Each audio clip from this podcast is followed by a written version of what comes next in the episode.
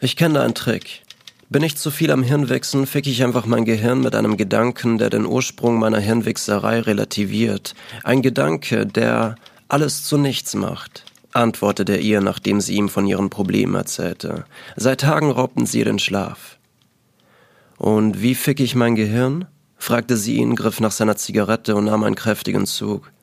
Hast du gewusst, dass, dass Satelliten jeden Tag ein bisschen in die Zukunft fliegen? Zwar nicht viel, aber im Durchschnitt 38 Millisekunden pro Tag. Rechnet man diese Zeitabweichung in eine Entfernung um, ergeben sich 11,4 Kilometer pro Tag. Einstein hatte diese mathematisches diese mathematisch vorhergesagt, und wie so oft hatte er recht. Die Uhren auf den Satelliten mussten somit also nachjustiert werden, dass sie auf der Erde 38 Millisekunden nachgehen. Verrückt. Und warum laufen sie schneller? fragte sie ihn. Okay, also es ist ähm, die Masse der Erde, also das Gewicht der Erde. Sie krümmt den Raum und die Zeit, und in der Mitte dieser Krümmung ist das Zentrum der Gravitation, der Grund, warum wir natürlich auf der Erde stehen können. Je tiefer man sich in einem Gravitationsfeld befindet und je stärker es ist, umso langsamer vergeht die Zeit. Diese Erkenntnis ist ein Fakt, und wenn ich mir vorstelle, welche Vielzahl an Geheimnissen es in dieser Welt noch gibt, wird mir erst bewusst, wie klein meine Probleme doch eigentlich sind im Vergleich zum großen Ganzen.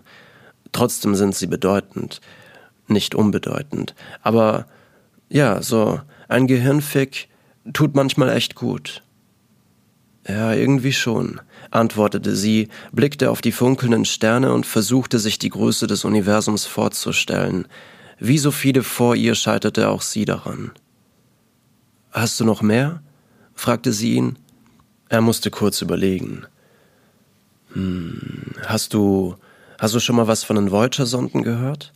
Zwei Raumsonden, welche 1977 starteten und nun die am weitesten entfernten Objekte der Menschheit sind. Ihr Ziel war es, Aufnahmen von unseren Planeten zu machen und selbst heute, 40 Jahre danach, schicken sie uns noch Daten aus einer Entfernung von über 21 Milliarden Kilometern. Sie reisen gerade durch das Nichts, den interstellaren Raum, und die Sonne ist für sie nur noch ein kleiner leuchtender Punkt, ich glaube, erst in 38.000 Jahren erreichen sie den nächsten Stern. Das Verrückte, auf beiden Sonden befindet sich eine goldene Schallplatte, eine Botschaft an Außerirdische. Auf ihr sind Bild- und Audioinformationen gespeichert, gesprochene Grüße in 55 Sprachen, Lieder, Geräusche wie Wind und Donner und sowie die Position unseres Sonnensystems. Ich finde es schön zu wissen, dass da draußen noch selbst in Millionen von Jahren ein Stück Heimat zu finden ist selbst dann, wenn es uns vielleicht gar nicht mehr gibt. Für ein paar Minuten traute sich keiner von beiden etwas zu sagen, und so blickten sie starr auf das mit Sternen bedeckte Himmelszelt. Hast du, hast du vielleicht auch etwas, bei dem wir für immer unsterblich werden?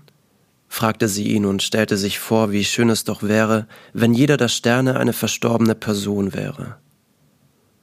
Ja, die, die Dinosaurier, Sie starben vor etwa 65 Millionen Jahren aus.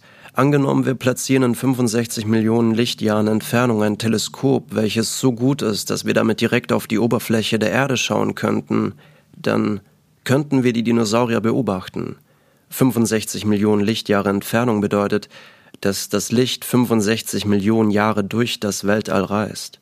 Theoretisch könnten einige der Sterne, die wir von der Erde aus sehen, schon längst erloschen sein. Womöglich ist alles, was wir sehen, nur ihr Millionen Jahre altes Licht, unser Licht, dein Licht, wird irgendwo da draußen immer zu sehen sein. Das ist, das ist ein schöner Gedanke, antwortete sie. Das würde dann bedeuten, dass noch irgendwo da draußen ein Abbild meiner Mutter durch das Weltall fliegt.